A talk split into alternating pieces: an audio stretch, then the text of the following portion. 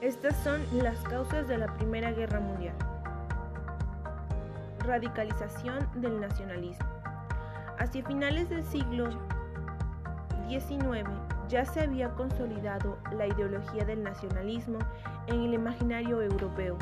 El nacionalismo planteaba la idea de que un pueblo estaría unido sobre la base de una cultura, lengua, economía y geografía compartida, y que allí brotaría un destino para el cual habría nacido. Junto a ello, el nacionalismo abrazaba y se abrazaba a la idea de que la forma legítima de administrar la nación es un autogobierno nacional. En estas circunstancias, las naciones ya conformadas lucharían por crear un repertorio de símbolos y elementos para definir su identidad y competir contra otros en la concepción de su destino. En aquellas regiones donde persistían modelos imperiales como Imperio Otomano y el Imperio Austrohúngaro, comenzaba un proceso de erupción 2. Desarrollo exponencial de la industria armamentística.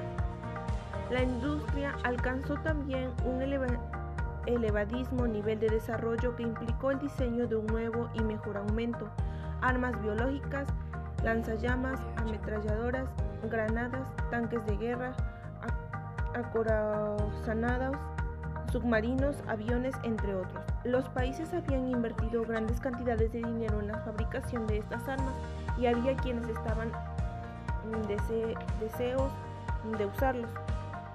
3. Expansión del imperialismo. En el siglo XX tuvo lugar de exceso en la producción de bienes de consumo industrializados, a lo que exigía nuevos mercados, así como la adquisición mm, de más y nuevas materias primas. 4. Tensiones geopolíticas en Europa. La situación no era mejor en el seno de Europa. Las naciones luchaban entre sí para extender sus zonas de control y demostrar su poder. Así se abrieron una serie de conflictos dentro de la región que exacerbaron las tensiones. Entre estos podemos mencionar el conflicto franco-alemán, conflicto algón-alemán, conflicto austro-ruso. Formación de alianzas internacionales. Todos estos conflictos despertaron las creaciones o renovación de alianzas internacionales orientadas teóricamente a controlar el poder de unos países sobre otros. En estas alianzas fueron la Unión Alemana, la Triple Alianza y la Triple Entente. Por último tenemos el asesinato del archiduque Francisco Fernando de Austria.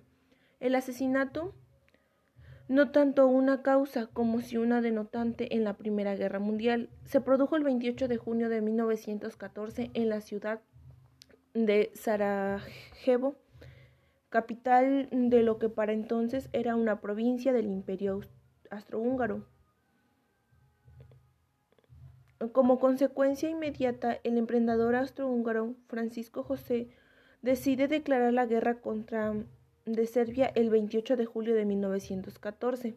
La alianza de franco-rusa se levantó en defensa Serbia y la Gran Bretaña se alineó con ellos. De tanto Alemania se posicionó en favor del imperio austrohúngaro, así dio inicio a la Primera Guerra Mundial.